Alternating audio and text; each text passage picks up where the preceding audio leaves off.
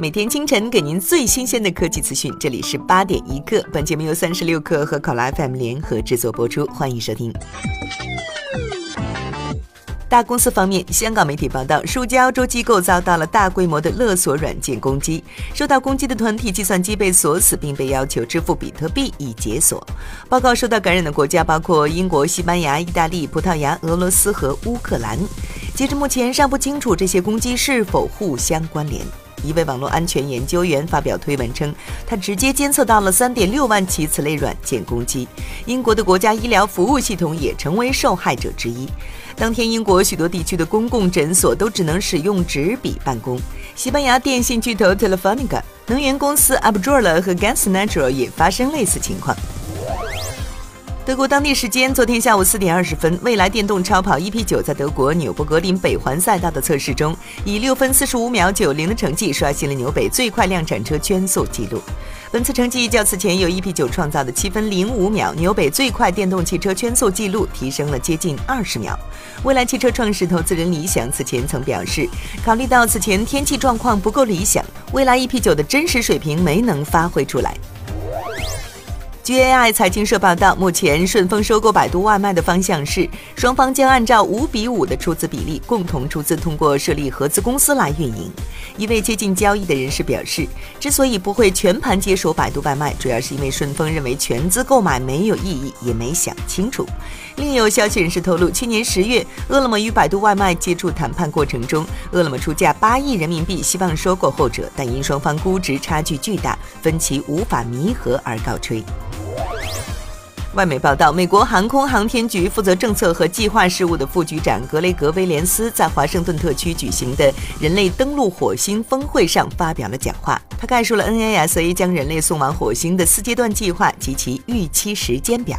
这其中包括多次前往近月空间，以便建造一个空间站，作为前往火星的中转站。搭载宇航员前往红色星球的飞行器也将在那里建造。该计划的最后阶段为2030年之后开始进行持续的前往火星系统和火星表面的载人长途飞行。昨日下午，社交软件陌陌上爆出由疑似前易到用车员工发布的匿名帖。该帖描述，易到 HR 邮箱凌晨下发声讨乐视的全员邮件，邮件内容和此前易到创始人周航发布的公开信大体相似，同为指责乐视。除此之外，还涉及一些年终奖、资金方面的细节问题。易道方面回应称，今日凌晨有不法分子侵入易道公司邮箱系统，冒用 HR 邮箱，恶意捏造和散布针对我司谣言。易道表示已向公安机关关报案，目前警方已在调查取证。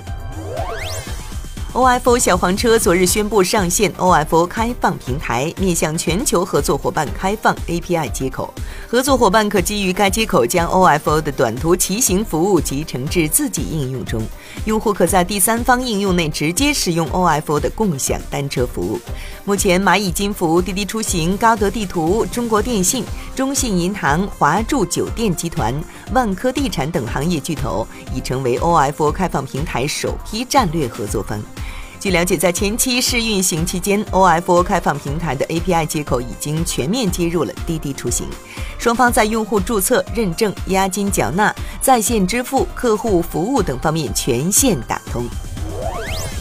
新产品，苹果周四上线了一个新的专题页面，内容是十六支教学视频。这些视频介绍了 iPhone 七的拍摄功能，每支视频长度只有大约四十秒，用竖屏构图讲解关于拍摄的一个小功能，包括怎么拍摄一个好的人像照片，怎么寻找一个独特的角度，怎么拍摄单手自拍和怎么拍逆光照片等。有分析称，苹果此举意在阻止下一代 iPhone 发布之前，iPhone 七系过早陷入销量下滑的窘境。投融资，苹果公司昨日宣布，大猩猩玻璃的制造商康宁公司将获得其先进制造基金的两亿美元投资。本月早些时候，苹果 CEO Tim Cook 宣布了规模为十亿美元的先进制造基金计划，旨在刺激美国就业。康宁由此成为该基金的首个受益者。苹果表示，这笔投资将主要用于支持康宁的研发、资本设备需求和先进的玻璃加工。康宁目前为苹果 iPhone 和 iPad 生产触摸屏。好，以上就是本期节目的全部内容。更多精彩，请下载三十六课 APP。好，我们下期见。